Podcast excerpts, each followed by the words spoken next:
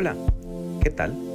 Te saluda Andrés Morera y quiero compartir contigo un mensaje para que tu día sea exitoso. Por eso Salmo 44 del 6 al 8 dice así. Yo no confío en mi arco, ni puede mi espada darme la victoria. Tú nos has dado la victoria sobre nuestros enemigos y dejas en vergüenza nuestros adversarios. Por siempre nos glorificaremos en Dios. Por siempre alabaremos su nombre.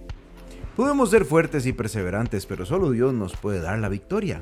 Cuando el salmista escribió estas palabras, él sabía muy bien de qué hablaba.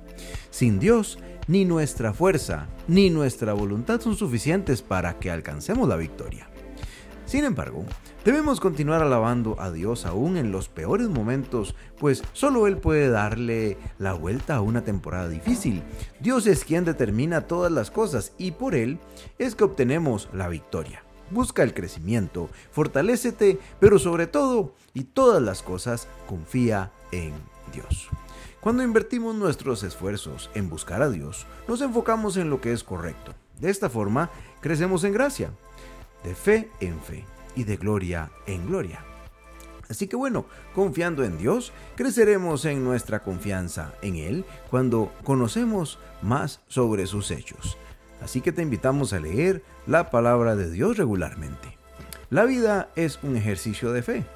Ejercer la fe es un acto de confianza en Dios.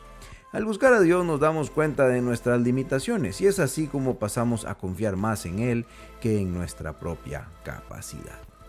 Así que, Señor, toda capacidad viene de ti. Aún en los momentos más difíciles, solo tú puedes conceder la victoria. Guarda mi vida y capacítame según tu palabra. En tu santo nombre, así sea, Señor. Bueno, con este hermoso mensaje iniciamos esta semana, ya estamos 20 de febrero. Te invitamos a compartirlo y como siempre le damos gracias a su Biblia.